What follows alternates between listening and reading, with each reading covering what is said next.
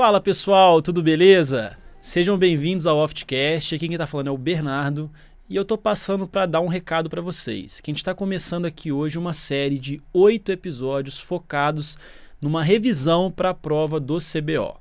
Então, se você vai fazer a prova no R3, se você vai fazer o teste do progresso, a gente está disponibilizando aqui oito revisões com os temas mais escolhidos em cada uma das subespecialidades pelos nossos alunos e pelos nossos ouvintes. E também lembrar vocês que a gente está com as inscrições abertas para o nosso Intensive, que é o nosso curso preparatório e revisão de reta final para o CBO. Então, se você quiser saber mais, clica no link da descrição aqui do podcast. Valeu! Fala pessoal, sejam muito bem-vindos à nossa terceira live do Pré-Intensive. A gente está aqui muito animado para continuar essa revisão com vocês. O pessoal tem dado feedbacks ótimos, a gente fica feliz com isso.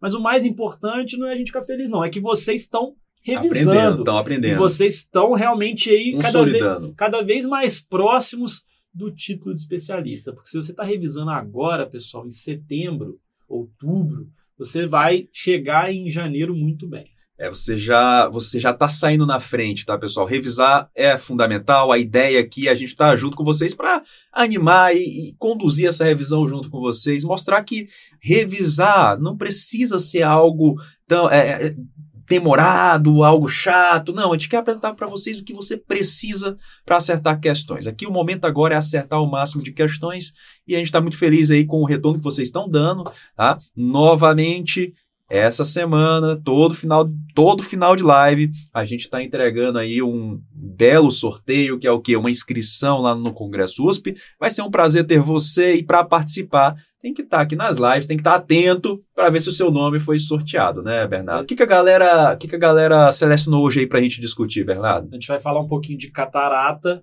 e eu acho que a galera escolheu bem. O tema escolhido for complicações em cirurgia de catarata, que é disparado o tema que mais cai em catarata. Então acho que vai ser bem, bem bacana. E, como o Dani disse, ao final da live, nós vamos sortear mais uma inscrição no Congresso da USP. Acho que é muito que a maioria aí do, de vocês possam ir, porque a gente vai ter uma sessão lá e a gente está muito animado e quer muita presença de vocês. Ó, a gente já separou o cafezinho aqui, tá? Pra, pra ficar tunado aqui na revisão, né? Pô, Separa aí também. Não sei, tem gente que não gosta de tomar café à noite, mas a gente tem que estar tá aqui na pilha. porque a revisão vai ser intensa. É isso aí. Bora lá? Bora vamos, lá. vamos ver o que, o que cai de, de, de catarata aí, vamos Bernardo. Lá, vamos pessoal. Lá. A gente fez aqui uma estatística, não foi dos últimos cinco anos, não. Foi dos últimos dez anos de, da parte de catarata. e veja bem, olha só, de 217 questões selecionadas, 98 é de complicações, sejam complicações intraoperatórias ou complicações pós-operatórias. 45% das questões que caíram nos últimos 10 anos. Então, olha só a importância desse tema. Então, a gente vai revisar um assunto que é fundamental. É, com certeza, né? Você vê que eu, eu né, no Extensive, eu acabo dando a aula ali a parte de alterações congênitas, 10%. que quando eu vou gravar, quando eu fui gravar as questões, cara, eu já achei assim uma quantidade imensa de questões, então imagina é. complicações que é quatro vezes mais, né? E isso é legal da gente que o momento agora é de sermos eficientes. Né? A gente está no momento de acertar o máximo de questões, revisar e sermos eficientes. Então, nada melhor do que a gente pegar o tema aqui, mais cai aí de catarata e entregar aí para vocês só aqui a, as pérolas, né, Bernardo? Pois é, porque às vezes a gente fica ali penando para aprender fluídica, que é um negócio mais é, difícil. fluídica, uma questãozinha, geralmente. Mas olha só, complicações cai 10 vezes mais. Então, é, assim, então... às vezes vai ter uma prova de de catarata, que, claro, tem a teórico prática, a teórica 2. Então, assim, às vezes você vai fazer seis questões na teórica 2 e quatro na teórico prática só de complicações. Tá? Então Exatamente. tem que. E como que você estuda complicações? É interessante.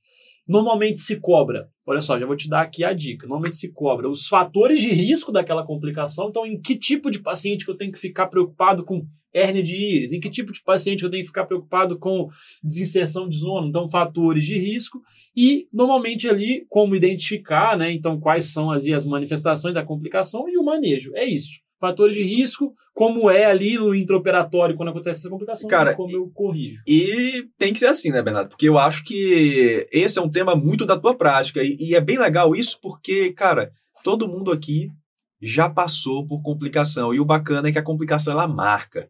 Quando você está ali no, na, na cirurgia e o negócio complica, você sente ali realmente a complicação na pele, aquilo te marca. Você não esquece nunca mais. Poxa, esse paciente ele usava uma tansulosina no pré-op, eu não perguntei. Isso já aconteceu comigo. Eu operando o paciente, eu, cara, que íris mais difícil, que dificuldade. acha que não vai acontecer, mas acontece. E eu, aí eu, no intraoperatório eu perguntei assim: o senhor usa alguma medicação? Ah, uso sim um negocinho para próstata. Aí eu, nossa senhora, sem gancho, fui sem gancho, é. entendeu? Serve para isso esse conteúdo. Então é. vamos lá, Bernardo, vamos começar? Ajuda, ajuda bastante na prática. A gente vai mostrar bastante imagem. É um tema que também é forte para prova de vídeos. Por é, exemplo, legal, você legal, pode legal, mostrar um vídeo de hemorragia expulsiva. Tem na aula do Extensive, no, do Intensive. Aqui eu não coloquei vídeos, mas é, é um tema bom para prova de vídeo. Por exemplo, ruptura de cápsula, você identificar ali no vídeo. Com certeza. Uma hemorragia expulsiva. Inserção de um anel. Né? Tipo, dá para você mostrar cai muita nas imagens, né? sempre cai nas imagens. Um passo é, cirúrgico. É, é tema fortíssimo para imagem. Agora que tem vídeo também pode aparecer. Então, comecei, ó, a gente vai começar do começo da cirurgia e a gente vai progredindo nos passos, porque cada passo pode ter a sua complicação. E começa aqui, cirurgia começa com a incisão. Né? Então a gente tem que saber as complicações das incisões. Começando assim, uma incisão ela pode ser ou curta demais, olha aqui, ó, esse indivíduo aqui progrediu muito pouco na córnea, olha só. Ele deveria ter progredido muito mais, então uma incisão curta. Ou a incisão pode ser longa demais, ó, o bisturi do cara está lá na metade da córnea e ele está ainda caminhando ali no, no estroma. Então, assim, o que, que cada uma delas pode causar, pessoal? Vamos lá. Se a incisão ficou curta demais, já tem a dica aqui, ó eu posso ter uma hérnia de íris, porque você tem que caminhar um pouco ali no estroma para você afastar da raiz da íris dificultar a íris de herniar. Então, essa é uma complicação clássica das incisões curtas. Além disso, se você não progrediu muito na córnea, a incisão pode ficar menos autocelante. Então, você pode ter sidel, vazamento no pós-operatório, que pode implicar até num risco de endoftalmite, um risco de complicação infecciosa, já que a incisão está mal selada. E um outro detalhe interessante da incisão curta é o risco de descolamento da DCM. Porque a DCM, se você penetra na córnea bem na periferia, você corre o risco de descolar a DCM ali na periferia. Tá? Então é uma complicação que pode aparecer também nas incisões curtas. Agora, na incisão longa, quem opera sabe, se você progride muito na córnea, você tem uma dificuldade muito grande de manipular os instrumentos, né? Isso é muito característico, porque seu instrumento fica travado ali na córnea, então você tem dificuldade de fazer a cápsula Rex, tem dificuldade na manipulação da própria caneta de faco. E essa imagem é bem característica também, porque ó, se você tem uma incisão muito longa, você vai ter muito contato, contato né, da, da, caneta, caneta com o tecido corneano. E isso pode implicar nessa complicação que a gente chama de queimadura da incisão. É o que é, o que é legal, né, Bernardo? A incisão é o primeiro passo. E é sempre a gente registrar que talvez a cirurgia de catarata seja a cirurgia que seja mais passo dependente que a gente tem aqui na oftalmo. Se você faz uma incisão ruim, a, a tua cirurgia, vai ser um Vai ser um inferno. É impressionante, você né? Você faz a incisão. Na hora da hidrodissecção, sua, sua íris já hernia. Você está injetando volume. Cara, a cirurgia vai não, ser uma não, vai ser, na hora, Na hora da Rex, já, já vai herniar, a pupila vai ficar pequena, você é. não consegue fazer Rex. E aí você faz uma Rex mal feita. E aí corre. E aí é. começa a ter uma cascata de erros, entendeu? Ou então você fez uma incisão longa, já vai dificultar muito sua Rexas, isso vai, vai culminar ali num, numa uma série Exato. de complicações. Então a incisão ela é um ponto aí que é fundamental. E com relação à queimadura é, da incisão, só para o pessoal lembrar, lá da parte de, é, de, de aparelho de faca lembra que a caneta ela ela recebe energia elétrica, faz um cristal piezoelétrico vibrar mecanicamente, e a gente sabe que toda transformação de energia sempre tem um gasto, né, de forma de calor. E essa vibração mecânica aí desse, desse cristal piezoelétrico, essa vibração da ponteira da caneta, vai gerar esse gasto de perda de calor aí, que vai gerar essa, essa queimadura de incisão. Né? Perfeito. Além disso, pessoal, a incisão pode ser estreita demais, ou larga demais. Ó. Se ela ficar muito larga, vai ser difícil selar ela, então você pode ter também saída no pós-operatório, que pode gerar um risco ali de endoftalmite. Você pode ter perda de, de soro, perda de BSS durante a cirurgia, né? Porque está muito larga a sua incisão, e isso pode implicar ali numa num surge, até numa ruptura de cápsula, tá? Agora, se a incisão ficar muito estreita, você também vai ter mais contato da caneta com a incisão, porque ela está muito estreitinha, o que pode implicar em queimadura. E também, se ela está estreita demais, você vai forçar muito para ah. entrar, pode descolar. Traumatizar ali. Na hora de, de entrar. Aquele, aquele, líquido que sai também ali pela incisão, ele tem a função de resfriar também ali aquela região da, da caneta, né? Perfeito. Bom, a gente já tinha falado, já adiantou um pouquinho sobre queimadura da incisão, agora a gente vai entrar um pouco mais nesse tema que também é uma complicação da incisão. A queimadura, pessoal, é quando a gente fica com essa incisão aqui muito edemaciada. A gente tem aqui um edema excessivo da incisão, faz com que ela fique com as bordas retraídas e difícil de selar. E o que, que pode causar a queimadura da incisão? Ó, coloquei aqui, ó, tudo que eleva a temperatura da caneta, como o Dani falou, a caneta vai esquentar naturalmente na cirurgia, só que algumas situações fazem ela esquentar demais, como por exemplo, se usar ultrassom longitudinal o tempo todo na cirurgia, isso faz a caneta aquecer demais. Então, tudo que aquece demais a caneta. Outra coisa que faz a caneta aquecer demais, baixas taxas de irrigação, irrigação e, aspiração, e, aspiração, porque é o BSS irrigado e aspirado que resfria a caneta. Se está com aspiração e irrigação baixa, a caneta vai esquentar demais. Outra coisa, existe uma complicação chamada de síndrome da dispersão viscoelástica, que é quando o viscoelástico ele, ele adere ali Bloqueia, nas vias né? de irrigação e aspiração da caneta e faz com que ela não consiga ali é, flu, é, ter esse fluxo de BSS, vai fazer aquecer demais, uma complicação dos viscoelásticos dispersivos mas também tudo que aumenta o contato da caneta com a incisão. A gente já viu incisão muito estreita, incisão muito longa. Então são condições que elevam aí o risco de queimadura da incisão, que pode ali dificultar a incisão de selar, fazer ter vazamento no pós-operatório. E por fim, a última complicação da incisão, o descolamento da DCM. O descolamento da DCM já viu estar associado ali então incisões muito curtas ou muito estreitas, tem um maior risco de descolar DCM, mas também o uso de instrumentais inadequados, às vezes também você pode é, iatrogenicamente descolar DCM. Você está vendo aqui na imagem, ó a DCA, uma córnea demasiada com a DCM descolada. Aqui está pegando o eixo visual. Se pegou o eixo visual, você tem que ah. intervir, porque senão essa córnea não vai des, des edemaciar, ela vai ficar edemaciada e vai descompensar aí definitivamente. Aí você pode fazer o seguinte: injetar ar ou gás na câmara anterior, pede para o paciente ficar em decúbito né? para esse gás empurrar a DCM contra ali o estroma posterior da córnea e você corrige o problema. Ou então você pode até colocar viscoelástico na cama anterior e suturar mesmo a DCM, fazer uma sutura de espessura total ali, pegando a DCM e a córnea, tá? Só que se for um descolamento DCM ali pequenininho, Dá só perto da né, incisão, né, você pode observar. Então você pode ver se ele está progredindo ou se ele está ali periférico, você apenas observa. Então essas eram as complicações da incisão, né? E a gente pode mostrar aqui uma questão exemplo, uma questão de 2019. Associe as complicações com as suas possíveis causas. Então vamos lá. Número 1, um, queimadura da incisão, que é isso daqui. Tem associação com o quê? Ou aquecimento demais da caneta, ou muito contato da caneta com a incisão. No caso aqui, ó, a letra C falava de túnel estreito. Túnel estreito aumenta o contato da caneta com a incisão, tá? Beleza. Número 2, hérnia de íris. Bom, hérnia de, curta. de íris, olha só, ele progrediu muito pouco na córnea, a incisão está muito ali curtinha, faz a íris herniar. Número 3, descolamento da DCM. Falei algumas causas para vocês. Instrumental inadequado, incisões curtas e estreitas. Nesse caso aqui foi instrumental inadequado. E uma outra complicação que a gente não mencionou, que é a quemose, né? hidratação da conjuntiva. Quando que acontece isso, pessoal? Quando a gente faz a incisão muito próxima do limbo tá? Quando se faz incisão menos muito limbar. córnea e muito limbar, o fluxo de irrigação da caneta, em vez dele ir totalmente para dentro da câmara anterior, ele começa a hidratar a conjuntiva, tá? Então isso é uma associação, uma condição associada com incisões muito limbares. Então a gente marca aqui tranquilamente a letra C. Bom, vamos lá. Próximo passo cirúrgico importante é a cápsula rex. Cápsula rex é, é aquela coisa, né? Quando a gente começa a operar catarata, é o pessoal tem mais medo. O pessoal né? tem uma apneia durante a cápsula Rex, é, né? Assim. Você monitorar o batimento cardíaco do, do cara que está começando a operar, ele vai lá no alto ali na cápsula Rex.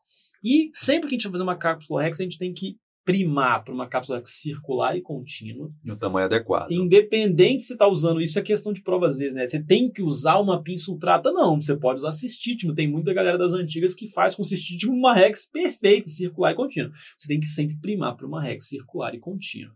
E ela tem que ter geralmente ali 5 a 5,5 milímetros, depende do tamanho da zona óptica da lente. O ideal é que a rex cubra meio milímetro da borda da lente. Beleza? Bom, o que mais cai é isso aqui, ó cápsula Rex pequena, isso sempre cai. Então, você fez uma cápsula Rex pequena demais. Qual que é o risco, pessoal? Fimose capsular. Uma condição chamada síndrome de fimose capsular ou constrição capsular. Veja o que está acontecendo.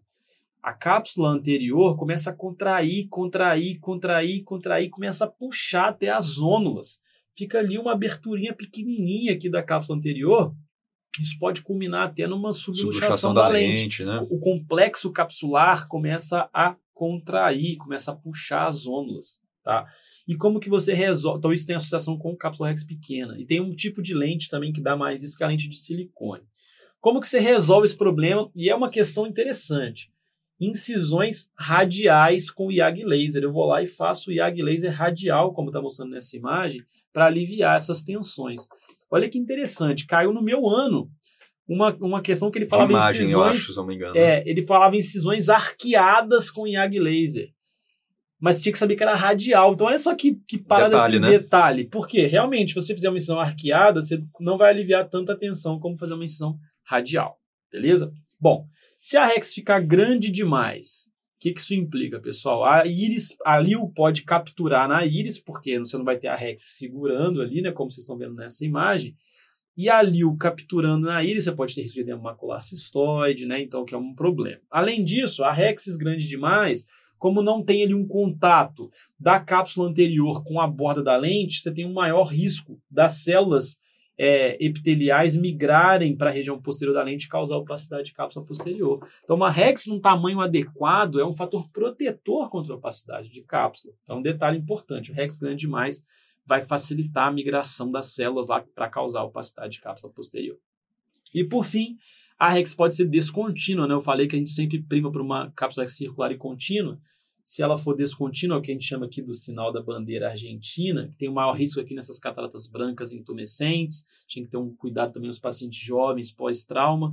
Nesses casos, a gente tem que tomar algumas medidas para evitar nesses pacientes com cataratas brancas intumescentes. Né? A gente pode, por exemplo, lançar a mão do viscoelástico mais coesivo para você contrabalancear aumentar aquela, a pressão na câmara anterior, press... né? Isso, para contrabalancear a pressão que tem dentro do saco.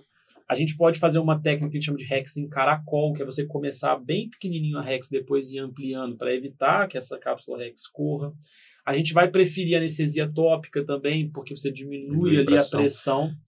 Além da gente poder lançar mão, por exemplo, do laser de fim de segundo. Tá, o laser de fim de segundo é uma estratégia interessante, né, se tiver disponibilidade para essas cataratas com risco de bandeira argentina. É, essa é uma imagem que vale muito a pena o aluno gravar é, o que mais você vê na internet, no YouTube, são vídeos de complicação e vídeos de, de, de bandeira argentina, acho que são um dos preferidos. Então, é muito simples de cair isso na prova. O cirurgião tentando fazer ali um procedimento, uma catarata branca, e de repente a, a cápsula abre, isso é muito rápido que acontece, dando esse sinal muito característico. Então, vale muito a pena você gravar isso aí para sua prova. E aí, um detalhe de interessante, pessoal: geralmente, quando a cápsula, quando a cápsula corre, ela não corre para posterior, ela corre normalmente no máximo até o equador.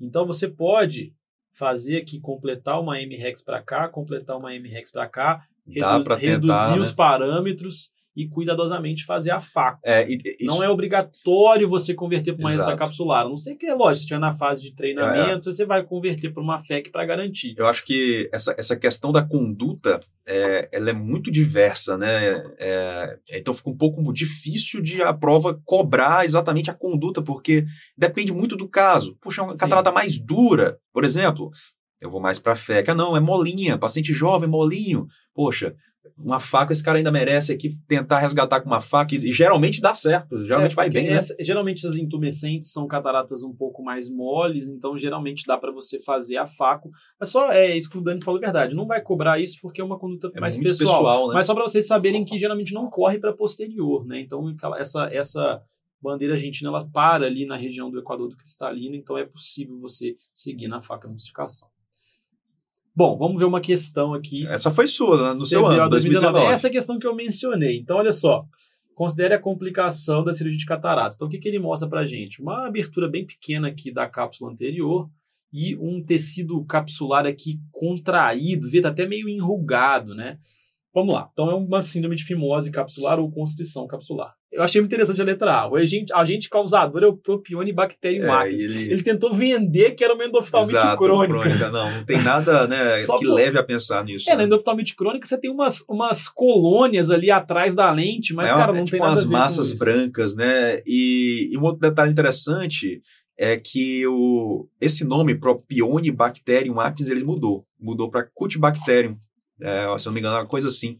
né? Então, se cair Cutibacterium alguma coisa, pense no Propionibacterium acnes, né? Boa dica, boa dica. Embora na, acho que na prova ainda não caiu dessa forma.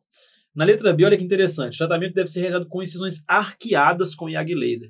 Cara, eu lembro direitinho que na minha hora da, minha- da prova eu fiquei tentado a marcar essa.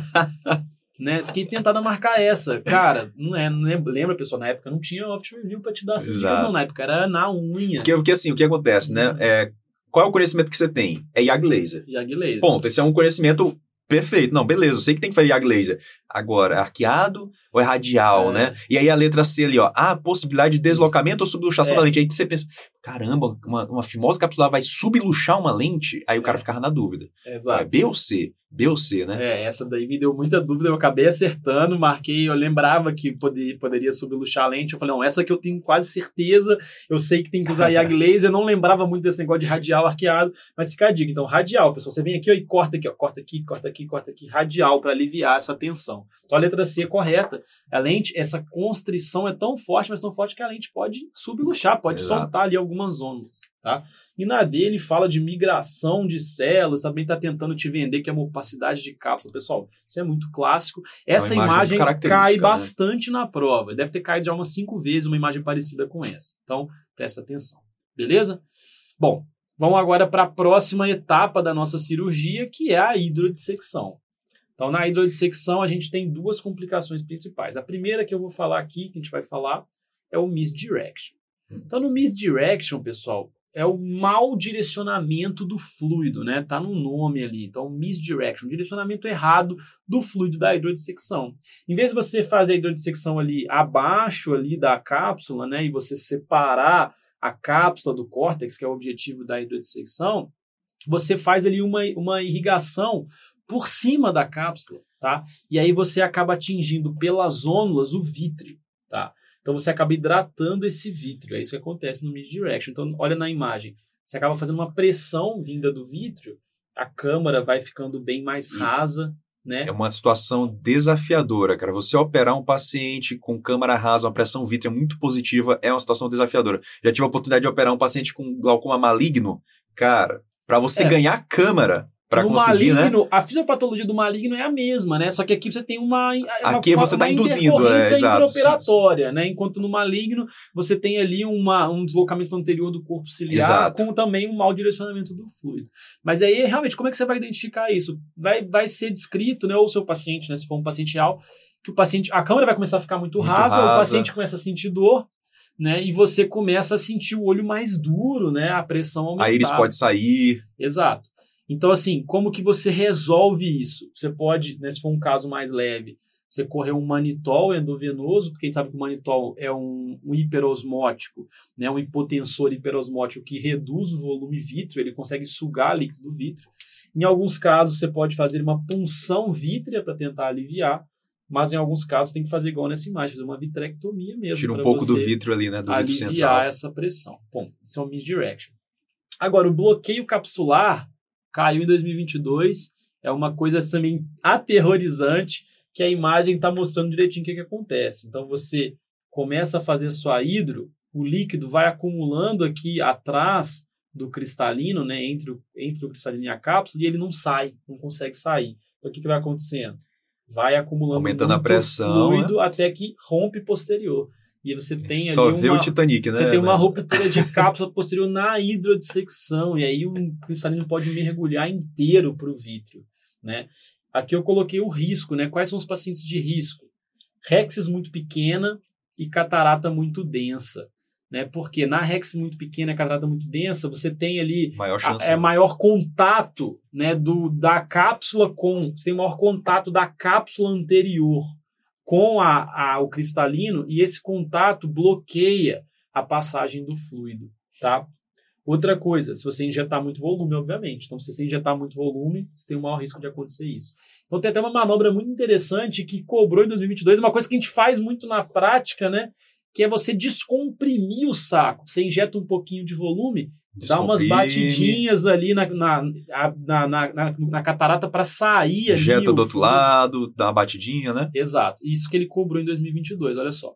Então, durante a hidro, nota-se o deslocamento anterior do núcleo, seguido de uma descontinuidade da cápsula e luxação do núcleo para a cavidade de vidro. Então, rompeu a cápsula na hidro, isso é bloqueio capsular. Vamos lá, sobre a complicação, essa tentativa correta. Letra A. Pressionar levemente o núcleo posteriormente entre as manobras de injeção de líquido durante a é. hidro minimiza essa complicação. É até uma coisa. Uma questão que, da prática, É um né, vídeo cara? que eu mostrei na aula até. Então você vai, injeta um pouquinho, né, comprime um pouquinho ali o cristalino para esse fluido conseguir escapar e não ficar acumulando ali posteriormente. Então é uma manobra importante e que realmente minimiza o risco dessa complicação. A letra B é uma proteção contra a bandeira argentina aí, né? Exato. O amplo preenchimento da câmara com viscoelástico durante esse passo aplana a cápsula ajuda a prevenir essa complicação. Nada a ver. Na hora, durante a hidro você vai encher, muito pelo contrário, você tira o visco para você fazer a hidro. Né? Isso aí que o Dani falou. Você vai encher de visco, de preferência coesivo, para você é, fazer a Rex o risco de uma bandeira possível argentina. bandeira argentina aí, né? Exato. Letra C, cápsula Rex pequena e baixo volume de líquido são fatores de risco. Não, cápsula Rex pequena sim, mas alto volume é. de líquido. Por que cápsula Rex pequena? Porque o líquido tem mais dificuldade de escapar.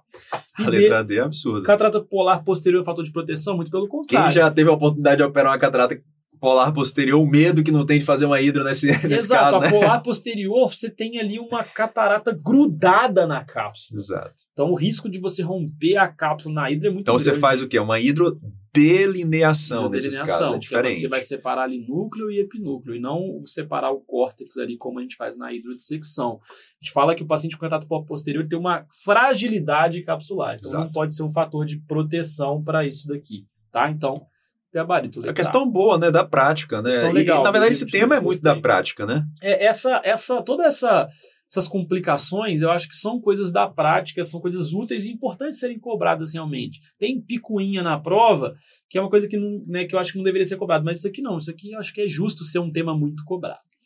Bom, agora a gente vai, fez a hidro, agora a gente tem ali, né, não necessariamente depois da hidro, mas resolvi colocar aqui, que é a pupila pequena. Né? E junto com depois pupila pequena, a gente vai falar das complicações da íris de um modo geral. Bom, quando a gente pensa em pupila pequena, Dani, o que, que a gente pensa de causas? Cara, é muito variado, né? Por exemplo, ali em cima você vê uma pupila. Deixa eu pegar aqui, ó. Aqui você vê uma pupila toda cinequiada, aqui 360, pô, esse paciente um olho vermelho, processos uveíticos crônicos. Geralmente você pega pacientes assim, a gente- opera bastante esse tipo de paciente lá no HC, né? E aí você tem que lidar É com isso aqui, você não consegue. É uma membrana pupilar, exato. Você não consegue avançar sua cirurgia sem antes resolver esse problema, Então, você já né? tem, então, a primeira causa, Então, uveites. uveites, né? Traumas, uveites, processos inflamatórios. Esse aqui é um achado que tu vai achar na tua prova não só de catarata, mas na prova também de glaucoma. E esse, esse aqui é, é muito claro, né? Aquele, aquela, aquele achado clássico da cinza de cigarro na borda da pupila do paciente que tem pseudoesfoliação. Eu, eu costumo falar em aula que pseudoesfoliação, assim, o cirurgião de catarata, quando olha pseudoesfoliação, olha, ele, ele vai ter problemas. Por quê? Porque esse paciente não costuma dilatar bem a pupila, é um paciente que tem um- uma reserva endotelial mais complicada, é um paciente que tem chance de diálise de zônula. Então, é o paciente que não gosta do cirurgião de catarata, grava desse jeito, né? Então, esses são os, os casos mais, mais importantes, É, né, mais Bernardo? Os mais importantes pra clássicos, prova né? é uveíte e pseudesfoliação. A gente também tem os pacientes diabéticos, algumas vezes com dificuldade de dilatação, e uso crônico de pilocarpina, que é uma droga pouco utilizada hoje em dia. E também existe uma condição chamada de atrofia do dilatador relacionada à idade. Tem alguns idosos que simplesmente não dilatam, mas o mais clássico, o uveíte, pseudesfoliação. E como que você maneja esses casos, pessoal? Então, a conduta, eu separei aqui a conduta inicial e se não resolver. Exato. Inicial, serve medidas menos invasivas. Eu vou jogar uma adrenalina intracameral, ver se resolve.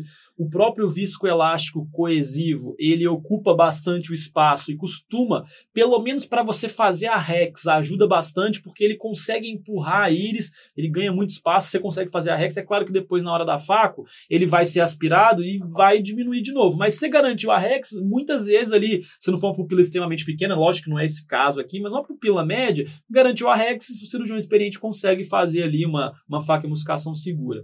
E Obviamente, se tem sinecas como isso daqui, você tem que romper essa sineca. Você vem aqui com um gancho, com a própria cânula de ídolo. Um instrumental mais rombo, você vai lá. tira essas sinecas. Se for necessário, você pode fazer até é, remover essa membrana pupilar inflamatória, às vezes com a própria ultrata, e pode funcionar ali. Você tirou as sinecas, jogou adrenalina, visco coesivo, pode ser suficiente. Né? São as medidas iniciais. Se não resolveu, você vai ter que lançar a mão de algum dispositivo. Tá? E, e olha, esses dispositivos aí, muito cuidado para a prova de imagens. Tá, é, tá, é, é assim, é, é, tá na moda, tá na moda, tá né, Bernardo? direto e beleza, é um negócio que a gente usa bastante mesmo, então tem que cair. Bom, quais são os mais utilizados, assim, os dois pelo menos que você tem que levar para a sua prova? Os próprios retratores irianos, né, que são os ganchos de íris famosos, né, então você está vendo aqui, gente coloca geralmente quatro, né, diametralmente oposto. Qual que é uma desvantagem do retrator iridiano? Você tem que fazer quatro incisões ali de um milímetro e você fica com a, com a pupila nesse formato aqui de losango, né? Não é o formato habitual. Então, seria alguns, algumas desvantagens. E algumas vezes também tem um efeito tenda ali no, né, que ele, como você insere pela córnea, às vezes a íris fica meio repuxada, meio tem um efeito tenda. O outro que eu queria que vocês conhecessem é o anel de Malhugin, que é esse aqui ele é muito mais caro, né? Por isso a gente não usa. Tipo, é caríssimo isso aqui, é descartável, custa, sei lá, 600 reais para você usar em uma cirurgia. Isso você, isso você trouxer de fora do Brasil. Mas ele é colocado com injetor pela incisão principal, que é muito legal, você não precisa fazer outras incisões, né? E ele mantém a circularidade aqui, né, da, da, da, da sua pupila. Então é interessante. Esse outro chama eye ring, muito menos utilizado aqui no Brasil, né? Mas eu queria chamar a atenção também para esse aqui, ó, o dilatador Biller. Isso aqui é como se fosse um instrumento próprio para você fazer um stretching da íris. É claro que você pode fazer o stretching da íris com um ganchinho, aquele ganchinho HY, HY né? né? Mas existe um instrumental próprio para isso, chama dilatador Biller, e apareceu na prova do CBO. Tá? Então é um, é um, um material que serve para você empurrar a íris nessa manobra que chama de stretching, que você faz ali micro lesões no esfíncter da íris e você consegue dilatar um pouco a sua íris. É claro que é melhor você lançar a mão dos retratores e dos anéis. Tá? Na, no, o stretching é uma manobra mais traumática, mas que você pode utilizar. Agora, o que você deve evitar ao máximo esfincterotomias radiais. É, é, existem alguns cirurgiões antigos que vão lá e pegam a, a vanas e fazem esfinterotomias radiais. Cara, isso cai direto na prova com uma opção, uma alternativa, mas isso é, é muito é, em último caso, tá? É, uma, uma dica que eu dou, essa aí é uma dica prática, cara.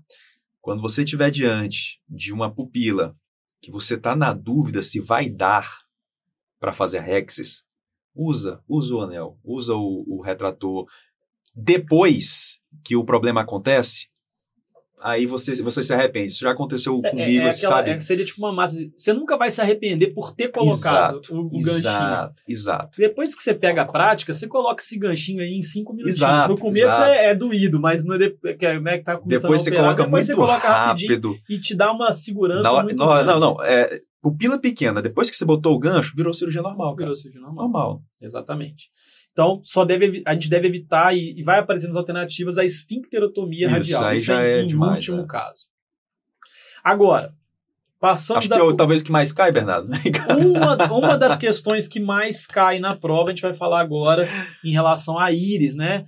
Que é a síndrome. A gente vai falar primeiro de hérnia de íris e da síndrome da íris flácida, que tem relação com hérnia de íris também. Então a gente já falou um pouco de hérnia de íris lá no começo, né? Que tem associação ali com as incisões com túnel curto, que está até aqui no último ponto aqui, mas outras situações que podem predispor a hernia de íris, e quem, quem opera sabe que a íris é inimiga do cirurgião. Cara, a íris começou a herniar, velho, a cirurgia virou um inferno. É um, é, um, é um negócio muito chato, porque ela ali, a íris vai ficando mais atrófica, e ela vai ficando cada vez mais tende, tendendo a herniar. Se ela herniou uma vez, você vai manipular para colocar ela de volta, ela já vai ficar mais atrófica, ela vai tender a herniar de novo. Então, a hernia de íris é um saco. A gente tem que saber quem são os pacientes de risco. E é tranquilo.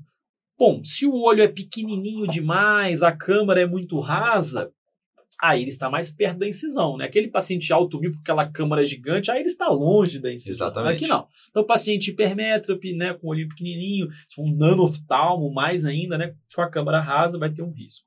Outro detalhe que pouca gente às vezes não se liga, mas se o paciente tem a pupila pequena, ele tem um risco muito grande da íris herniar, porque se tem muito tecido, olha só, essa é aqui, ó, uma pupila pequena, tem muito tecido iriano próximo da incisão. Agora, se a pupila está dilatadaça, a íris está lá para trás, né? então pupila pequena.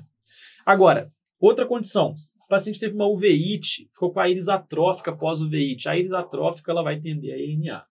E por fim, a, A gente incisão, já viu essa, a né? incisão com túnel curto, que a gente já mencionou. Então a gente tem que saber os fatores de risco, isso aparece frequentemente na prova. Agora, o que é fato que cai todo ano, todo ano, É a mesma pergunta. síndrome da íris flácida.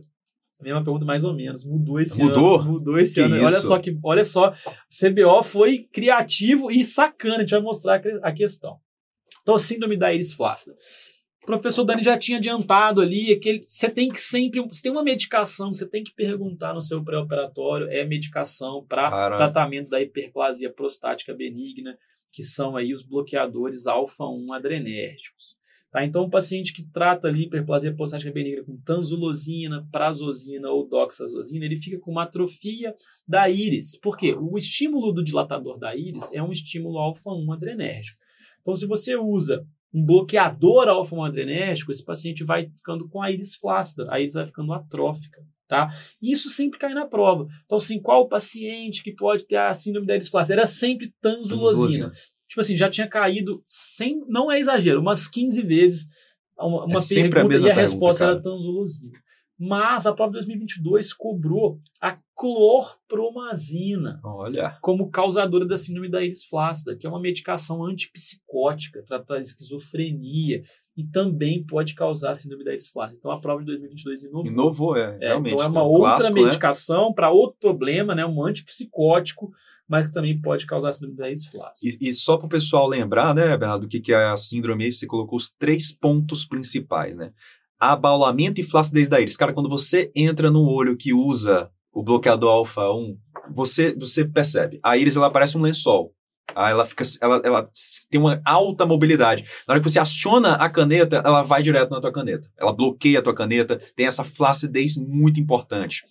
E aí, outro ponto, só de você estar ali irrigando ela, só de você estar manipulando a câmara anterior, ela começa a fechar. Miose progressiva, é o segundo passo ali. E outra, por conta dessa alta mobilidade, ela vai querer herniar por tudo que é incisão. Olha só, herniando pela É, principal, pela acessória, entendeu? Cara, não, é- não é a principal, é, um- acessória. É isso Entendeu? É Então, uma tipo- coisa bem, é uma complicação frequente nos pacientes que usam esses bloqueadores e, e você tem que ficar muito atento porque, olha só, aumenta o risco de ruptura de cápsula posterior. É mais difícil, né? A cirurgia fica totalmente mais difícil, Fica, né? Então, fica difícil por causa da miose progressiva, por causa desse prolapso pelas incisões, então a incidência de complicação é maior, inclusive ruptura de cápsula. Aí que tá, como que você maneja isso, tá? Então é importante também. Bom, suspender a medicação no pré-operatório, você vai suspender, embora tenha um efeito bem limitado, porque é uma reação meio idiosincrática, não tem tanta relação assim com o tempo de uso. Então, assim, não quer dizer que você vai suspender a medicação Vai e vai estar melhorar. tudo bem, tá? Então, é- provavelmente você ainda vai ter efeito mesmo suspendendo a medicação, mas você suspende. Bom, incisão com túnel longo. A gente já viu que incisão com túnel curto causa hérnia de íris. Eu faço uma incisão com túnel mais longo para tentar evitar que essa íris hernie, que é um dos problemas aqui da síndrome da íris flácida. A adrenalina intracameral eu vou utilizar para tentar reduzir o risco de miose progressiva. O visco elástico coesivo é a mesma coisa, é um visco pesado, Ele ele, abre consegue espaço, né? abrir bastante espaço e empurrar a íris para longe das incisões. Então, vou usar o visco coesivo. E aqui, pessoal, retrator iriano tem que ou um estar na anel expansor tem que estar na manga. Porque se você coloca o retrator ou o anel expansor, você resolve o problema também. Vira Você tem, um, normal, né? você tem um, um, um, um dispositivo mecânico segurando a íris, ela não vai ficar herniando. Então, nessas, nesses casos, pessoal, se o paciente sabidamente usa tanzulosina, começou a herniar a íris, ou você viu que a íris é fácil, cara, já bota o anel ou o gancho para garantir. E por fim, tentar usar baixas taxas de fluxo né, de aspiração, porque, como o Dani falou, a, a íris vem na caneta toda hora, é. porque ela é muito flácida, vem na caneta toda hora. Então, abaixa um pouco os parâmetros para você tentar minimizar isso. Porque toda hora que você mordiscar a íris, ela vai ficando mais e mais atrófica. Cara, esse, então, é, é, esse, é, esse é o que eu falei, né? O, é um quadro que mostra a importância de você fazer o pré-operatório bem feito questionar tudo para o teu paciente porque você entrar numa cirurgia com paciente com íris flácida sem retrator iriano, você vai entrar no mato sem cachorro. Pode dar problema, é, né? Aí olha. Ah, antes da gente ver essa questão que eu falei da clorpromazina, eu coloquei mais uma complicação da íris, que é a síndrome da retropulsão do diafragma iridocristaliniano. Essa complicação que tem um nome um nome aí difícil, né, uma coisa um pouco mais rara de aparecer na prova, mas que na prática é até frequente também. Isso acontece na prática. Né? O que, que acontece? Né? Clinicamente, acontece um bloqueio pupilar reverso. No bloqueio pupilar lá do glaucoma, qual que é o problema? Né? Você tem ali um contato da íris com cristalino, dificultando a passagem do humor aquoso da câmara posterior para a câmara anterior. Aqui, ao contrário, é um bloqueio pupilar reverso. Olha só, você tem um contato também da íris com cristalino, mas que está impedindo que o humor aquoso, que o humor aquoso não, perdão, que o BSS, que você está injetando durante a sua cirurgia, ele flua para a câmara posterior. Então ele fica represado na câmara anterior.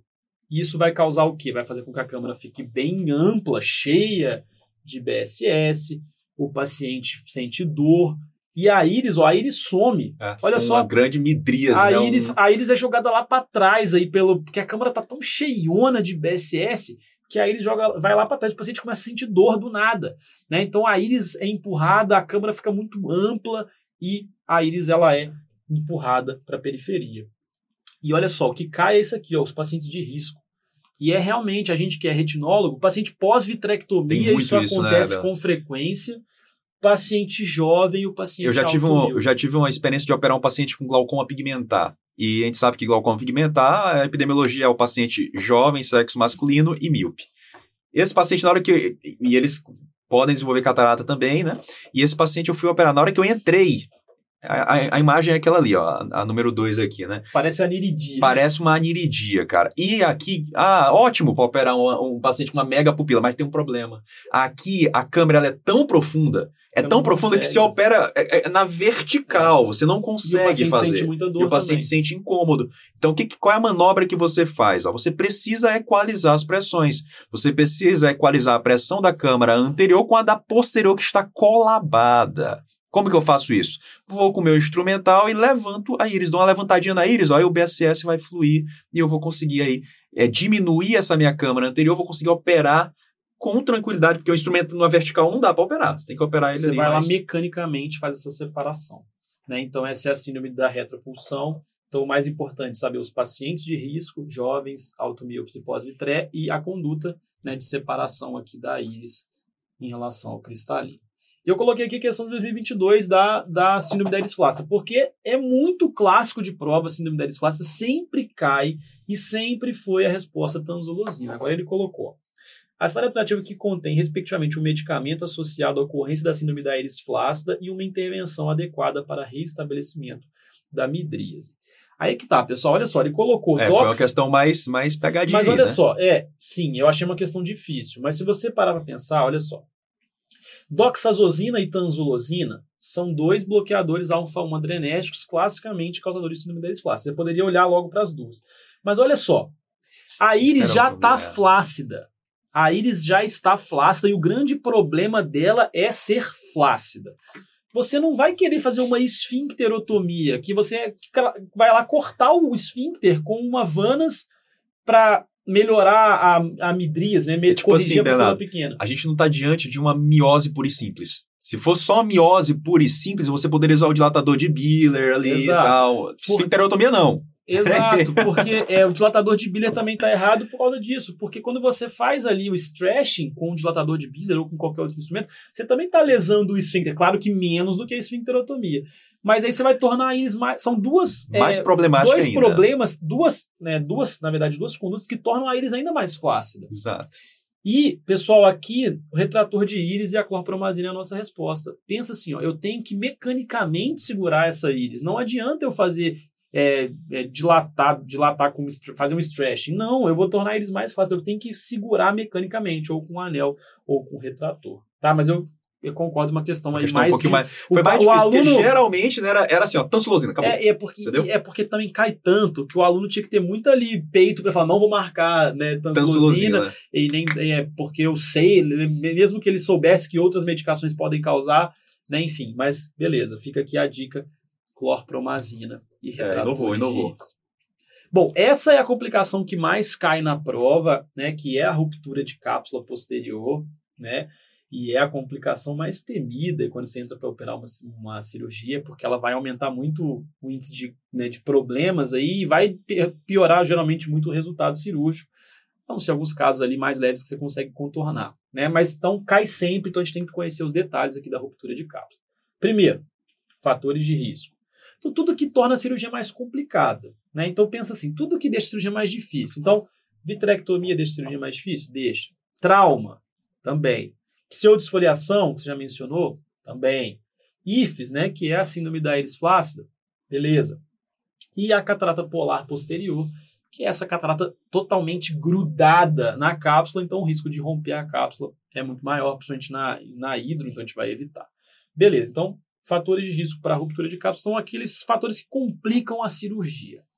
Agora, sinais, tem Isso que é saber reconhecer porque ele vai te descrever, né? Então é clássico. Então pensa bem, quando você rompe a cápsula, você tem ali ó, uma midríase súbita, né? um sinal bem, bem, bem clássico que a gente chama de snapback, a pupila abre subitamente. A câmara fica mais ampla porque você rompeu ali posteriormente, né? então tem muito mais espaço, a câmara fica mais ampla. O núcleo fica mais móvel também, porque você ganhou espaço, não tem mais a cápsula segurando.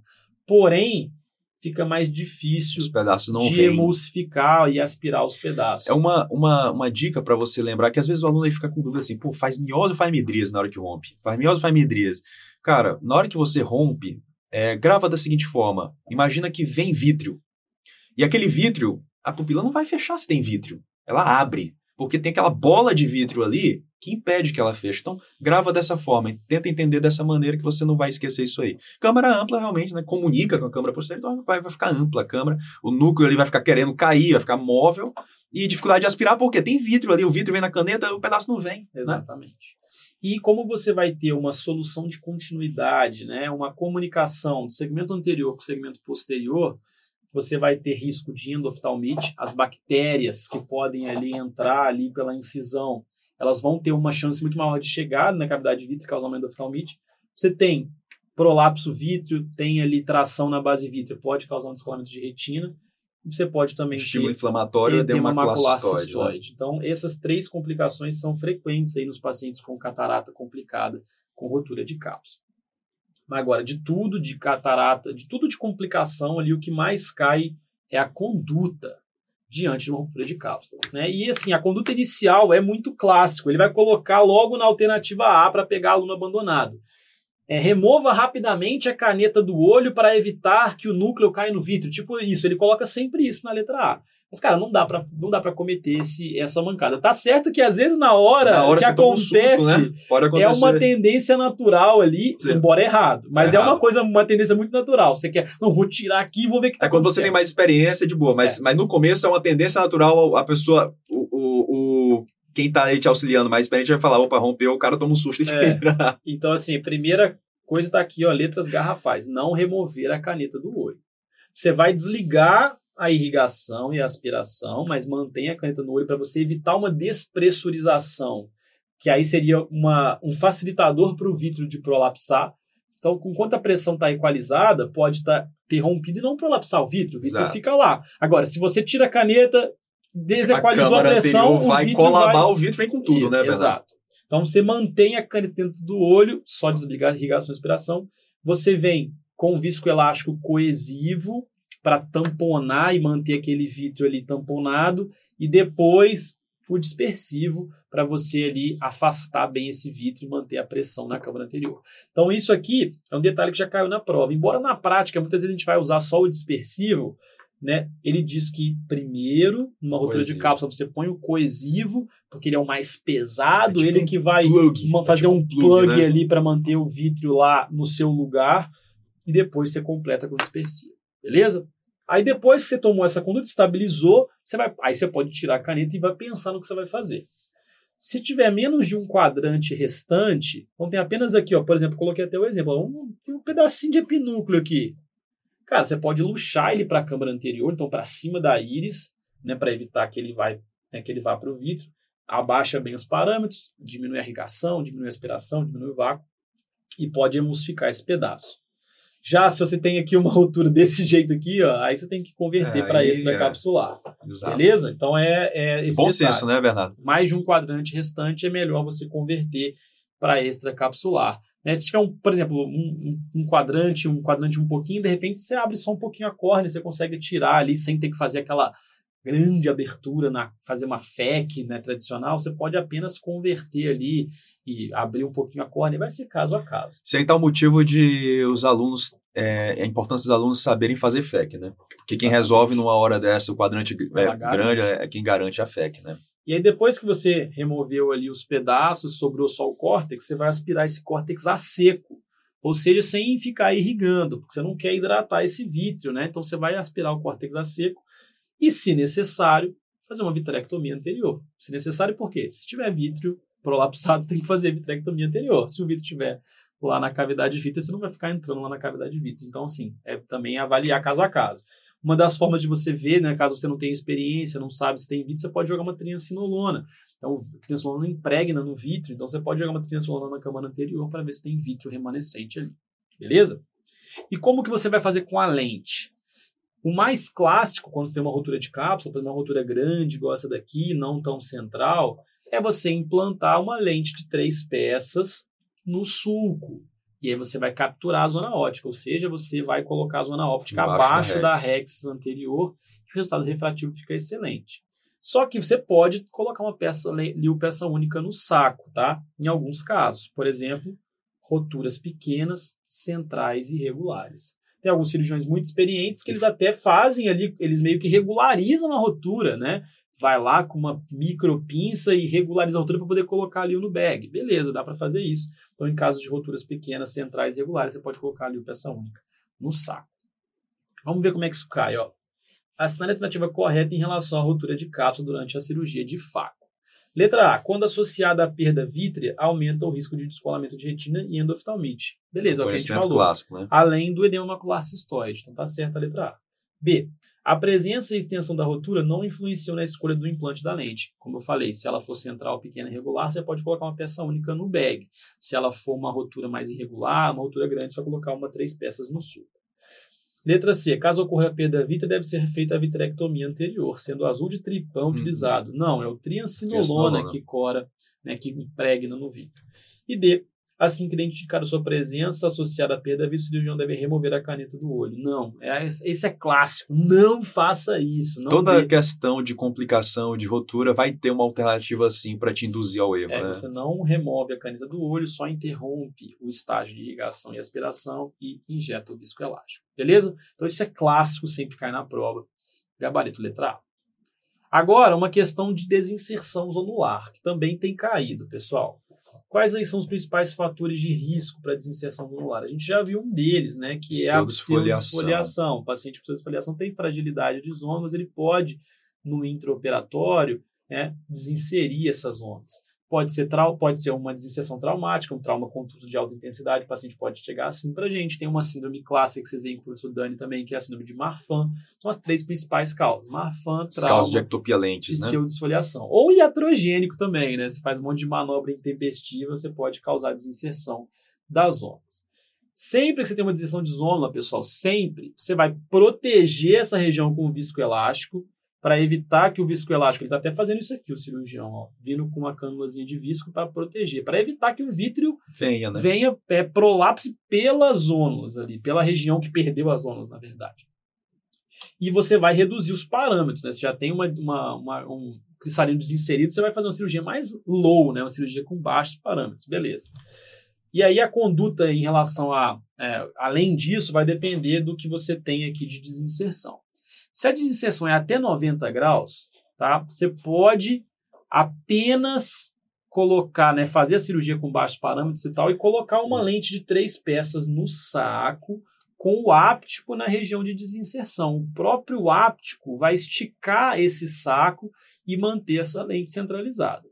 Se após ali você colocar a lente, você não conseguiu uma centralização adequada, você pode ou não colocar um device de suporte capsular, que a gente vai falar daqui a pouquinho. Mas não é obrigatório nas inserções menores do que 90 graus. Se apenas com a lente você conseguir estabilizar, você está bem.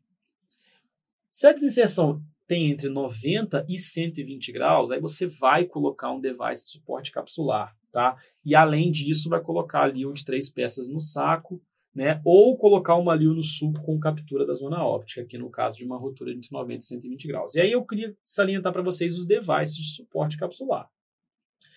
A gente tem aqui, por exemplo, os ganchos de cápsula. Veja que parece gancho de íris, mas olha só, não dá bobeira. Ele está colocado na cápsula. na cápsula, tá?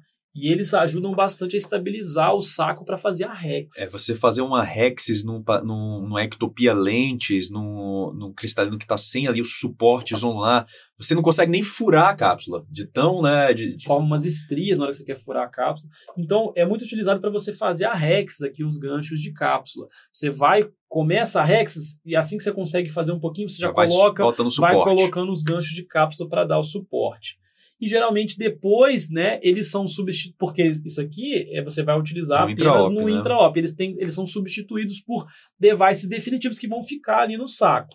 E aí pode ser que o segmento de tensão capsular, que é esse aqui, que é apenas um segmento, o anel de tensão capsular tradicional, ou o anel de Sione, que é esse que tem essas aberturinhas para a gente fazer uma sutura do anel na esclera. Então vamos lá: segmento de tensão capsular, que a gente chama de CTS, anel de tensão capsular, que a gente chama de CTR, e o anel de Sione, que é esse que a gente sutura na esclera. Então, um desses devices a gente vai ter que utilizar, dependendo do que a gente tem mais familiaridade. Agora, se a desinserção tem mais do que 120 graus, pessoal, geralmente a gente vai ter que fazer uma Tem uns ninja na internet aí, né? é, é o que, o que, o que o, os livros falam, Academia Americana e o CBO, que a mais de 120 graus você vai considerar fazer. Então, mais do que um terço aqui de desinserção, você vai considerar fazer uma extração intracapsular ou extracapsular uma fixação de líquido. Né? É claro que existem cirurgiões capazes ali de fazer uma faco mesmo, não mas a chance de salvar o saco, a chance tenta. de complicação é muito grande. Muitas vezes, numa desinserção desse tamanho, ele faz a faco, mas depois faz a fixação da lente também, tá? Então assim, é, em mais de 120 graus geralmente você vai precisar fixar essa ali. Então caiu aqui em 2021. Veja bem, você tem um cristalino subluxado e ele pergunta qual device você vai utilizar. Olha bem, a gente mostrou todos esses devices. Aqui a gente tem o eye-ring, que a gente usa para pupila. Aqui a gente tem o anel de Malyugin, que a gente usa para pupila. E o dilatador Biller, que também é para pupila, para stretch. E aqui a gente tem o anel de Sione. Tá? Então, o que a gente vai utilizar aqui é o anel de Sione, que vai ser esse último, tá? que é para desinserções de zona. Então, ele é suturado na esclera, a gente coloca ele dentro do saco, ele é suturado na esclera para manter esse saco estabilizado. A última complicação intraoperatória, depois a gente vai ver rapidamente algumas complicações pós-operatórias, é a hemorragia supracoroidal. Essa é temida. Essa eu nunca tive. É a tragédia. Essa daí eu nunca não, tive, é não. Mas já vi, já vi colegas tendo e é realmente é uma, uma tragédia, né? E o que mais cai são os fatores de risco. Tá? A gente tem que conhecer os fatores de risco. Eu dividi aqui, ó, fatores de risco oculares, fatores de risco sistêmicos e os fatores de risco intraoperatórios. Então, olha só, Fator de risco ocular, o clássico, é o comprimento axial grande. Tá? Então, pacientes automíopes com comprimento axial maior do que 25,8 milímetros, de acordo com os estudos. Então, esse é o clássico, é o que mais cai em prova. Mas o nanoftalmo, que é aquele olho pequeno extremo, ele também é um risco. Mas, assim, se for para gravar, normalmente pacientes automíopes que têm o risco disso aqui, tá? Com exceção dos extremamente hipermétropes, são os nanoftalmos. Hipermetropia normal não tem tanto risco. Glaucoma, tá? Então, pacientes com glaucoma, pacientes que têm um aumento da pressão intraocular, têm um risco aumentado. E pacientes com hemangioma de coroides, principalmente associado à síndrome de Sturge-Weber, porque esses pacientes têm ali um, um, um tumor vascular na coroide E a hemorragia supracoroidal, a hemorragia Exato. de coroide, ele tem um tumor vascular, tem maior risco de sangrar a coroide, né? Não é difícil de entender. Os fatores de risco sistêmicos também são importantes, que é o paciente hipertenso, o paciente ali com uma taquicardia intraoperatória, então você vê o paciente no intraoperatório ali com batimentos muito acelerados, é um paciente de risco, paciente com arteriosclerose, obesos e muito idosos.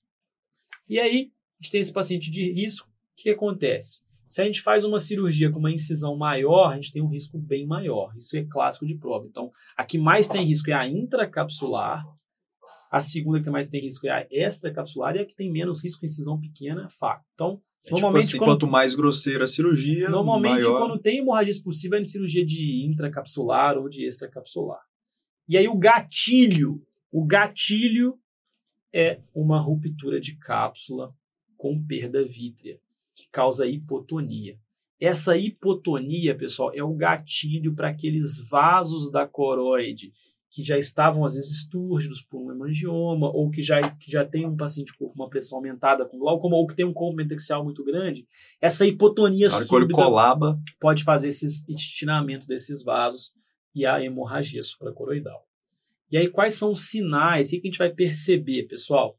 A câmara fica muito rasa, aqui a gente tem uma, o paciente uma, uma, uma praticamente ali o conteúdo intraocular começa a herniar, então a gente tem o prolapso vítreo, então aqui é um paciente com uma catarata muito dura, um paciente com risco, né? Então a gente tem uma, a câmara vai ficando muito rasa. É um sangramento ativo no segmento posterior, imagina, tá sangrando ativamente, o que acontece? Começa a vir tudo Isso. em direção à córnea. Aqui tem um, um, exemplo clássico no ultrassom, então a gente tem uma hemorragia maciça na Assustador. coroide, a câmara fica rasa, a pressão que estava. O olho que estava hipotônico. O gatilho foi a hipotonia. Mas aí a pressão começa a subir demais, começa a herniar conteúdo intraocular, então prolapso de vítreo, prolapso de íris, e a clássica perda do reflexo vermelho, fica tudo uma bola preta. Tá? Então esse é o clássico. Beleza? E qual que é a conduta? Cara, isso é de clássico de prova, sutura imediata da incisão. Pega um fio bem grosso, tá? Nylon 10-0 não vai aguentar, né, Bernardo? Cara, você não vai tentar ser herói aqui. Você vai suturar, fecha esse olho, geralmente usa às vezes até é, nylon 6 ou até fio de seda feche imediatamente esse olho para evitar que, cara, que retina que, prolapse, exato. porque aí você pode depois tentar salvar o olho, tá? Então, sutura imediata da incisão para evitar perda de conteúdo intraocular, essa é a resposta que sua prova vai te perguntar. E aí, após um pouco, né? geralmente né? umas duas semanas, esse coágulo aqui começa a se liquefazer, aí você pode considerar drenagem. Drenagem imediata não adianta, rapidamente forma-se coágulo, você não consegue drenar, beleza? Então, geralmente manda lá para o cirurgião manda lá para o cirurgião de retina e a gente vai fazer essa drenagem mais tardia. Perfeito? Uma questão que, falou sobre isso, ó, 2021. Assinale a alternativa correta em relação à hemorragia supracoroidal. Letra A. É uma complicação intraoperatória, porém pode ocorrer de forma tardia nos casos de hipertensão ocular prolongada no pós-operatório. Então veja bem, o clássico realmente é ser intraoperatório, mas você pode ter hemorragia supracoroidal no pós-operatório, mas geralmente com hipotonia prolongada. Lembra que o gatilho é, é a hipotonia, seja por uma perda vítrea ou o paciente ficou hipotônico no pós-operatório, tá? Então tá errada a letra A. B. Ocorre mais frequentemente durante a FACO do que contra a FEC. Não, é muito mais comum na FEC do que na FACO e é mais comum ainda na intracapsular. C. Hemorragia expulsiva se apresenta inicialmente com um quadro agudo de dor hipotonia e prolapso de íris do conteúdo intraocular. Não, é hipertonia. Né? A hipotonia é o gatilho. A partir do momento que aconteceu a hemorragia, fica hipertônico, o olho fica uma pedra, perde o reflexo vermelho, a câmara fica rasa. E D, os fatores de risco clássicos, hipertensão, obesidade, hemangioma de coroide, além daqueles outros que a gente já falou, glaucoma, cometaxial aumentado. Beleza? Então, gabarito letra D. Para finalizar, pessoal, três complicações pós-operatórias rapidamente aqui. A primeira e mais importante, a endoftalmite. Endoftalmite é outra tragédia, né? Essa daí ninguém Cara, eu, eu operei muito paciente de TREC, né? Facotrec, TREC. O glaucomatólogo, geralmente na residência, ele vai ter algum caso. Eu não tive, graças a Deus. É, que é tragédia. Eu tive um caso pós É tragédia, cara. É bem, é bem trágico, é bem triste, porque é muito grave. Os fatores de risco mais importantes aí, pessoal, no pré-operatório, o paciente com algum fator de imunodepressão, claro, vai predispor qualquer tipo de infecção, incluindo diabetes, que também causa imuno, é, imuno, imunodepressão, também vai ser um fator importante. O paciente que tem uma infecção de superfície ocular. Geralmente prévia, a bactéria vem da superfície ocular. Né? Exato. Então, o paciente com uma blefarite não tratada, o paciente com uma conjuntivite crônica, uma dacriocistite, né, que é a infecção das vias lacrimais, são fatores de risco clássicos. No intraoperatório, se aquela cirurgia ficou com Seidel, olha só, essa paciente aqui com uma com uma endoftalmite, olha só, com hérnia de íris. Você vê que é, é. uma, uma, uma cirurgia que complicou, incisão ficou mal selada, tem até hérnia de íris, então tem comunicação com o meio externo, isso é fator de risco. Como a gente já falou, ruptura de cápsula e perda vítrea, fator de risco clássico. E óbvio, se tiver uma contaminação ali no intraoperatório, um tempo cirúrgico muito prolongado também pode predispor a, a, a essa infecção. Beleza? O que a prova está gostando de cobrar é isso aqui, ó. Profilaxia, tá? Como prevenir? O fator mais importante de profilaxia é o iodo povidona 5% antes da cirurgia. É o mais importante. É simples, a gente não valoriza, mas é o principal. Pinga o iodo ali, tópico, colírio, muito importante. Mas o antibiótico intracameral também tem evidência de reduzir o índice de endoftalmite. Então, ao final da cirurgia, o antibiótico intracameral ajuda bastante. Moxifloxacino, né, que é o Vigamox, é uma opção, cefuroxima ou cefazolina. É interessante que o antibiótico colírio no pós-operatório, embora a gente use, não tem evidência de que diminui o risco de endoftalmite. Muito menos antibiótico no pré. Às vezes a questão é colocar antibiótico pré-operatório, nada a ver. Vai falar antibiótico pomada, antibiótico subconjuntival, nada disso. O que diminui o risco de endoftalmite? Iodo, povidona e antibiótico intracameral. Perfeito? E agora a parte clínica, né? A gente divide endoftalmite classicamente em aguda, que é aquela de até 4 a 6 semanas após a cirurgia, e a crônica, que é aquela que acontece mais do que 4 a 6 semanas após a cirurgia. Vamos focar na aguda primeiro. A aguda, pessoal, geralmente os germes mais importantes são os germes gram-positivos de pele, tá? São os mais comuns sobretudo Staphylo epidermidis e Staphylo aureus. É o mais importante. Então, aquele germezinho que já estava ali causando uma blefarite, já estava causando muito, uma né? conjuntivite, já, ou até colonizando normalmente. Coloniza ali, normalmente a conjuntiva. E você vai ter ele entrando por algum fator ali, alguma cirurgia ali com uma incisão mal selada, ou até mesmo um, ao acaso pode causar infecção. Outros gram-positivos também podem causar, como streptococcus e enterococcus, e alguns gram-negativos, incluindo pseudomonas. Mas o mais comum são os gram-positivos de pele. A clínica é muito clássica também. Então, o paciente geralmente surge ali a partir do terceiro dia, né, o mais comum.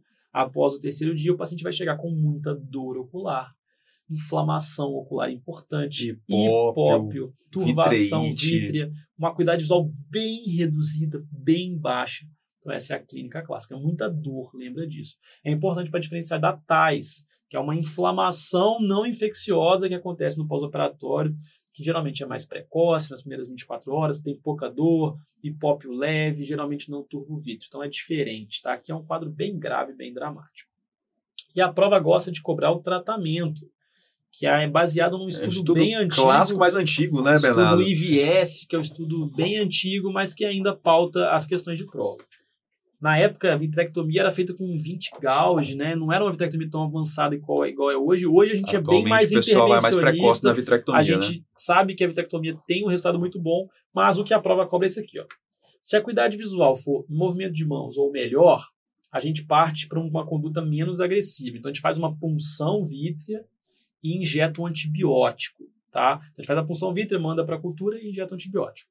Chama tap and inject. E se for uma cuidado visual de percepção luminosa, o cara já está ferrado, chegou já com percepção luminosa, a gente vai é direto para a vitrectomia e injeta o antibiótico ao final. Qual antibiótico?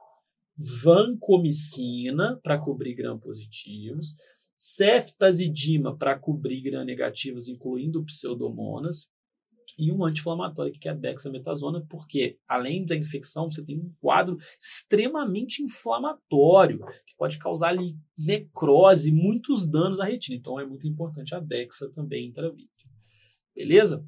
Já a crônica, olha só, o germe é o Propione Bacterium acnes ou Cutibacterium acnes, né, que é um germe de pele também, quadro é, acontece ali até seis semanas É mais indolente, né? É um vê quadro... que o olho é, não tá tão vermelho assim, vê que é diferente da fimose capsular, é. forma ali umas massas menos bem definidas do que a cápsula né, fibrosada. É bem clássico a formação de colônias atrás da lente aqui no complexo capsular, essas áreas esbranquiçadas. E clinicamente o paciente aparece para a gente como uma uveíte parcialmente responsiva aos corticoides. Então, como que é isso? Eu dou bastante corticoide para ele, cessa a, a reação de câmara. Eu diminuo. Quando eu começo a fazer o desmame do corticoide, ele começa a inflamar o olho de novo no pós-operatório de faco. Você fala: caramba, esse cara não para de inflamar o olho. Cara, pode ser uma endoftalmite crônica. E aqui, como formam-se as colônias aqui no complexo capsular, o tratamento é cirúrgico. Você não consegue, com um antibiótico, chegar ali. Limpar essa tá? lente, né? Não então, você tem que fazer a vitrectomia, explantar a lente, explantar o saco capsular todo e fazer o antibiótico, e no caso mesmo, antibiótico vampo, ceftazidima, com complemento de dexametasona. Beleza? Vamos ver como é que isso cai? 2022. Sobre a prevenção de endoftalmite e cirurgia de catarata, a alternativa correta. Letra A. Em casos de contraindicação a iodopovidona, deve-se utilizar colírio de antibiótico tópico por cinco dias antes do procedimento. Então, já falei, antibiótico antes do procedimento não tem evidência de benefício. É o, o iodopovidona antes da cirurgia e o antibiótico intracameral, tá? Embora, pessoal, existem, existam algumas referências que digam que a alergia ao iodo é muito, é muito rara, é, muito improvável. Quem fala que tem alergia ao iodo geralmente tem alergia a frutos do mar, camarão, porque o iodo está presente no sal, né? né? Então, assim, ele a alergia ao iodo é extremamente rara. Então, você tem que realmente ver se de fato tem alguns especialistas recomendam um teste alérgico, porque é tão importante esse iodo, que às vezes vale a pena você fazer um teste alérgico no paciente antes da cirurgia, para ver se ele realmente tem alergia, porque não vale a pena deixar de pingar o iodo. É claro, se o paciente tem uma alergia comprovada, aí você vai evitar, mas ver realmente se ele tem alergia ou se ele acha que tem e tudo mais. Beleza? Letra B. Os principais fatores de risco incluem imunossupressão, diabetes, blefarite, conjuntivite, rotura de cápsula, perda de vida. Cara, é, é clássico, muito né? bonitinha né? a alternativa, é. né? Então não dá Ela pra, salta aos olhos, né? Salta aos olhos. Falou de fator de risco intraoperatórios, pré-operatórios, né? Letra C. O uso intracameral de genta deve ser adotado, principalmente nos casos associados à vitrectomia anterior. Coloquei essa imagem clássica, pessoal. A gente não usa, em hipótese alguma, gentamicina dentro do olho ela pode causar isso aqui, um infarto macular. Olha só, o paciente tem uma grande área de não perfusão na região da mácula, múltiplas áreas de exudatos algodonosos, hemorragias. É um infarto macular associado à genta. Não usa, a gente usa colírio de genta para tratar úlceras infecciosas, mas não usa aí dentro do olho.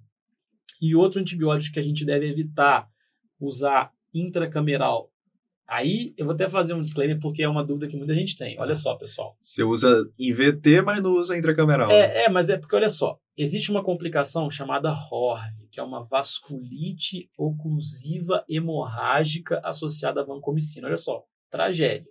O paciente fica, é, perde a visão, fica PL, SPL, é uma reação ali à vancomicina. Uma, uma vasculite oclusiva hemorrágica. Só que veja bem, nos Estados Unidos usava-se muito a vancomicina como profilaxia rotineira em todas as cirurgias de catarata. Imagina quantos pacientes pegavam Hover, Bernardo? É, então, era raro, era raro, mas acontecia, né? Porque muitas cirurgias, tem milhar, milhões de cirurgias de catarata anualmente. Então, a vancomicina hoje em dia é proscrita para utilizar na profilaxia de endoftalmite por causa do risco disso aqui. Porque se você fizer em milhões de pacientes, alguns, alguns vão ter RORV. vão ter RORV. Então você não usa, até porque você tem moxifloxacino, cefuroxime e cefazolina, que são mais inócuos. Agora, se o paciente tem uma endoftalmite, ele está ocorrendo risco de ficar cego, inclusive muitos ficam cegos por endoftalmite, aí justifica você utilizar a vancomicina, porque é uma droga super risco. potente, é. que cobre super bem gram-positivos, que são os germes mais comuns de causar endoftalmite.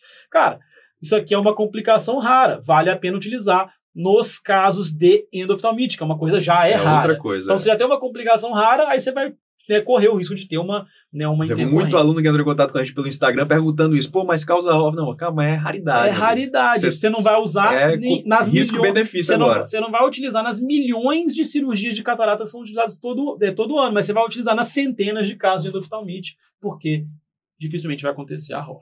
Beleza? Então é esse o conceito.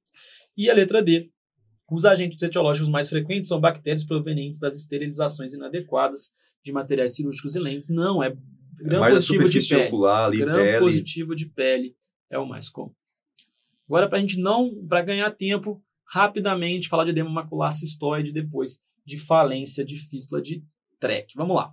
Edema macular cistoide, a gente tem que saber também fatores de risco, clínica e tratamento. Os fatores de risco, pessoal, tranquilo também. Quanto maior a incisão, maior o risco. Então, a FIC é a que tem maior risco, depois a FEC e depois a FAC. É engraçado, você gravou assim, Bernardo? Eu gravo assim, quanto maior o estímulo inflamatório, maior risco. Também. A FIC, né, Exato. é mais, mais pesado que uma FEC, que é mais pesado que uma FACO, que é assim. Exato. Quanto mais agressivo, quanto mais manipulação, Exato. maior risco Mexeu na íris, manipulou demais, né? Agora, complicou a cirurgia, Maior seja com risco. ruptura de cápsula e perda vítrea, seja com hérnia de íris, seja com uma liu capturada na íris, que também está tocando ali, sendo um estímulo inflamatório, você também tem o maior risco. E o diabetes mellitus, que é uma condição vascular, uma doença que afeta os capilares, afeta os vasos, pode já causar edema de mácula por si só. Se o Vai paciente tem diabetes, tem o maior risco de ter edema macular cistoide pós-operatório. Clinicamente, o que a gente precisa saber? Ó? Primeiro que o pico, ele não é imediato, o pico é 6 a 10 semanas após a cirurgia, tá? Isso é importante. Então, vale a pena ter um acompanhamento do seu paciente, às vezes mais prolongado no pós-operatório, pelo risco de edema cistoide. Às vezes, no um mês de cirurgia, ele tá, pe- tá muito bem, você vai dar alta? Pode até dar alta, porque não é uma complicação comum, mas avisa para ele do risco, fica de olho, fala com ele para te ligar se tiver uma baixa de visão. Clinicamente, então, o paciente vai ter uma baixa de visão. Na angiofluorescenografia, ó, classicamente, um extravasamento em padrão petaloide, aparecem umas pétalas. Pode ter extravasamento no disco também, tá? Isso é importante. E no OCT, a gente vai ter classicamente cistos intrarretinianos, bem na região foveal, pode ter também um descolamento aqui subfoveolar, tá? Esse é o clássico. E um conceito importantíssimo. Se você sair fazendo um OCT em anjo de todo mundo que você operar, todo mundo, você faz OCT em anjo de todo mundo, você vai encontrar isso aqui com uma certa frequência, que é o edema macular subclínico. Você só acha na anjo e no OCT, mas não tem clínica, ou seja, o paciente não tem baixa visual. É até relativamente frequente.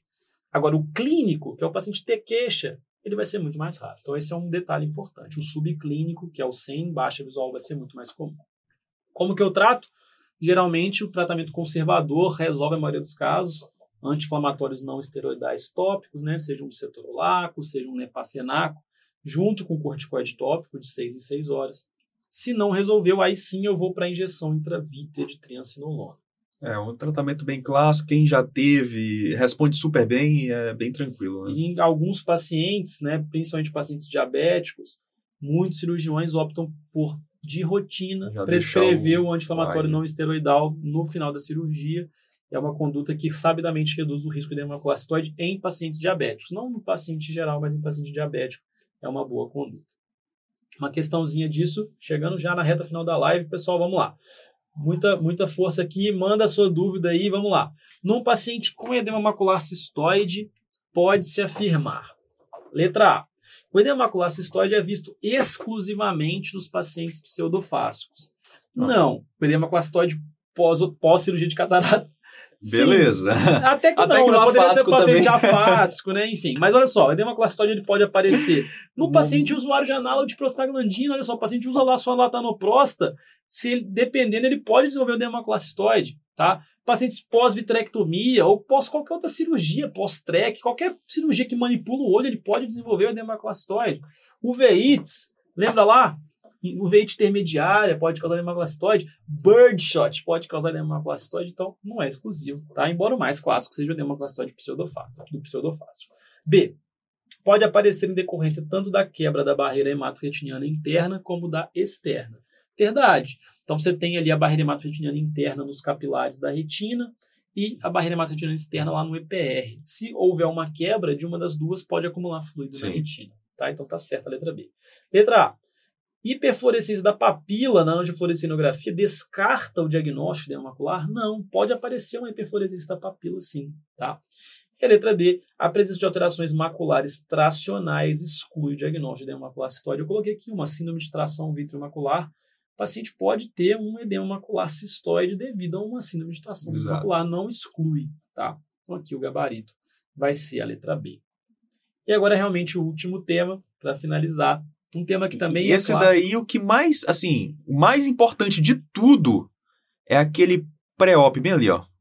Esse Exatamente. tema de falência de fístula de track, Então, né? o que, que é isso, assim, basicamente? A gente tem um paciente que fez uma TREC. Depois, quando ele vai fazer uma FACO, você que é glaucomatólogo, É. sempre tem um risco de falir essa TREC. né?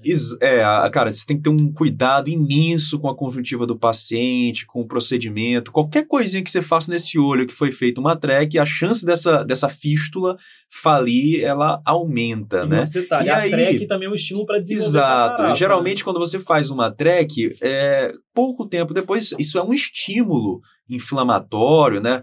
Para o paciente, para aquele cristalino do paciente opacificar. Então é muito comum, realmente muito comum, você precisar fazer uma faca quando esse paciente fez uma track. E aí, pô, o que, que eu posso fazer para reduzir a chance de falir minha track nesse paciente aí que eu vou fazer uma faco, né? Então, quais são os fatores de risco que a gente tem no pré-operatório para uma falência de track? Tá ali, ó. Menos de seis meses entre a track e a faco, você vai ter maior chance de falir sua track. Uma pressão intraocular descontrolada antes da faco vai aumentar a chance de você falir a sua track. E a idade do paciente. O paciente mais jovem é um paciente que inflama mais fácil, ele tem um sistema imune mais competente. E tudo que eu não quero é inflamar a minha track. Assim como o glaucoma após o veite, né? Se o paciente tem um uveíte, a chance de inflamação é maior. Tudo que eu não quero é inflamar minha conjuntiva Esses- e perder minha. Esses minha... dois que eu coloquei de, de amarelo estão aqui não são à toa, são os que mais caem. Então, assim, você deve sempre tentar postergar essa Exatamente. faixa para depois de seis meses, sempre cai. E essa questão também sempre está caindo. Então, assim, se o paciente. Eu, eu, eu gosto de falar assim na aula. Se a pressão já estava meio descontrolada antes da faca, quer dizer que essa track já está mais ou menos, já não está funcionando direito. Aí a, a faca é a pá de cal Acaba de derrubar a track. é. Então isso sempre cai. Então a pio pré-operatória super Cara- bem controlada, quer dizer que a track tá, tá bacana, tá ótima. Pode ir lá fazer sua faca com certa tranquilidade. Agora já tá mais ou menos, já tá ruim. Você imagina, né? a faco ela é um estímulo inflamatório. Na faco você vai injetar substâncias dentro do olho, azul de tripã, viscoelástico. Tudo isso vai para a sua bolha de track também. E por isso você tem uma, uma maior chance de falência, né? Então é importante quando você tem um paciente que fez track, você seguir aquelas regras. Tenta operar esse paciente da catarata dele depois de seis meses da sua track. Mantenha ali aquela pressão intraocular bem controlada. Muito cuidado com o paciente jovem e aquele que teve o veite. E aqui os fatores intraoperatórios, o dano já adiantou. Então você deve evitar manipular demais esse olho. Tem que ser liso. Não vai, não vai tocar na conjuntiva do paciente de preferência, não vai tocar na íris do paciente de preferência. É claro que às vezes o paciente com glaucoma tem aquela sinequiazinha, nem sempre isso é possível, mas de preferência manipular o mínimo possível. Fugir da bolha, né? É, Faz uma incisão Faz longe, longe, da, bolha. da bolha. Você não quer inflamar aquela região da bolha. É entrar no olho, resolver e sair o mais rápido possível, sem aqui, problemas. evitar aqui ruptura de cápsula e perda vítrea, e evitar que fiquem restos de córtex ou viscoelástico, que também são fatores para falir essa track. E para a gente realmente finalizar a live, a última questão, ó, em relação aos pacientes que fizeram cirurgia de catarata e tiveram uma cirurgia de prévia de glaucoma, vamos lá, letra A. A técnica utilizada para a extração da catarata Ah. não influencia no funcionamento da ampola filtrante. Imagina, imagina você fazer uma FEC num paciente que tem ali uma bolha de Já track, né, meu? Acabou, né? Claro. Não é recomendada a realização da cirurgia de catarata com intervalo inferior a seis É meses clássico, né? após uma Sempre. trabeculectomia. Então é isso. De preferência, espera seis meses, a não ser que não dá. O paciente está em movimento de mãos, de visão, está com um, Bilateral, catarata nos dois olhos. É, enfim. Né, se possível, esperar seis meses. C. Essa é interessante mesmo. A pressão intraocular pré-operatória não é um bom preditivo da manutenção Não. do funcionamento da ampola ou do controle da pressão após cirurgia. Então é isso que a gente, que a gente discutiu. Se a pressão está super bem controlada antes da faca, quer dizer que essa track está beleza. É, a chance dela falir é menor. Já tá mais Agora, ou menos. já tá mais ou menos, quer dizer que a track já tá ruim, né? E aí a faca vem para ferrar com tudo. E letra D. As altas taxas de fluxo durante a faco levam ao aumento do tamanho da ampola e, consequentemente, redução da pressão no pós-operatório. Não tem nada a ver, né? A pressão não vai ficar alta no pós-operatório, porque é baixa no pós-operatório, porque a, a- houve fluxo ali É, durante a não. cirurgia. Né? Não tem nada a ver isso daí. Então, gabarito. Letra B. E com isso, Show a de gente bola. encerra mais uma, mais uma live, pessoal, bastante pesada essa live, mas é que é um tema É assim. um tema muito importante. Cara, cai- a gente aqui entregou 45% da prova de catarata para é, vocês. cai é né? tipo seis questões, oito questões desse tema na prova, se você pegar teórico prática e teórica 2. Galera, prazer, né? Sempre muito bom estar aqui com vocês, estimulando vocês aí na revisão, a gente está junto é, com vocês ao longo dessa caminhada, tá? E semana que vem, né, tem mais, né, Bernardo? Pois é, pessoal, espero que vocês tenham gostado da live, deixem seu feedback aí no Insta, manda mensagem pra gente no Telegram, diz, digam aí o que vocês estão achando do, do todo o programa, né, de todo o pré-intensive, que a gente vai sempre melhorando. Lembrando que no final vai ter o simulado, no final depois é, vai ter, a, embar, vamos embarcar nesse intensive. Com e tá sendo um aí. prazer muito grande estar aí com vocês. Show de bola! Valeu, turma! Um abraço!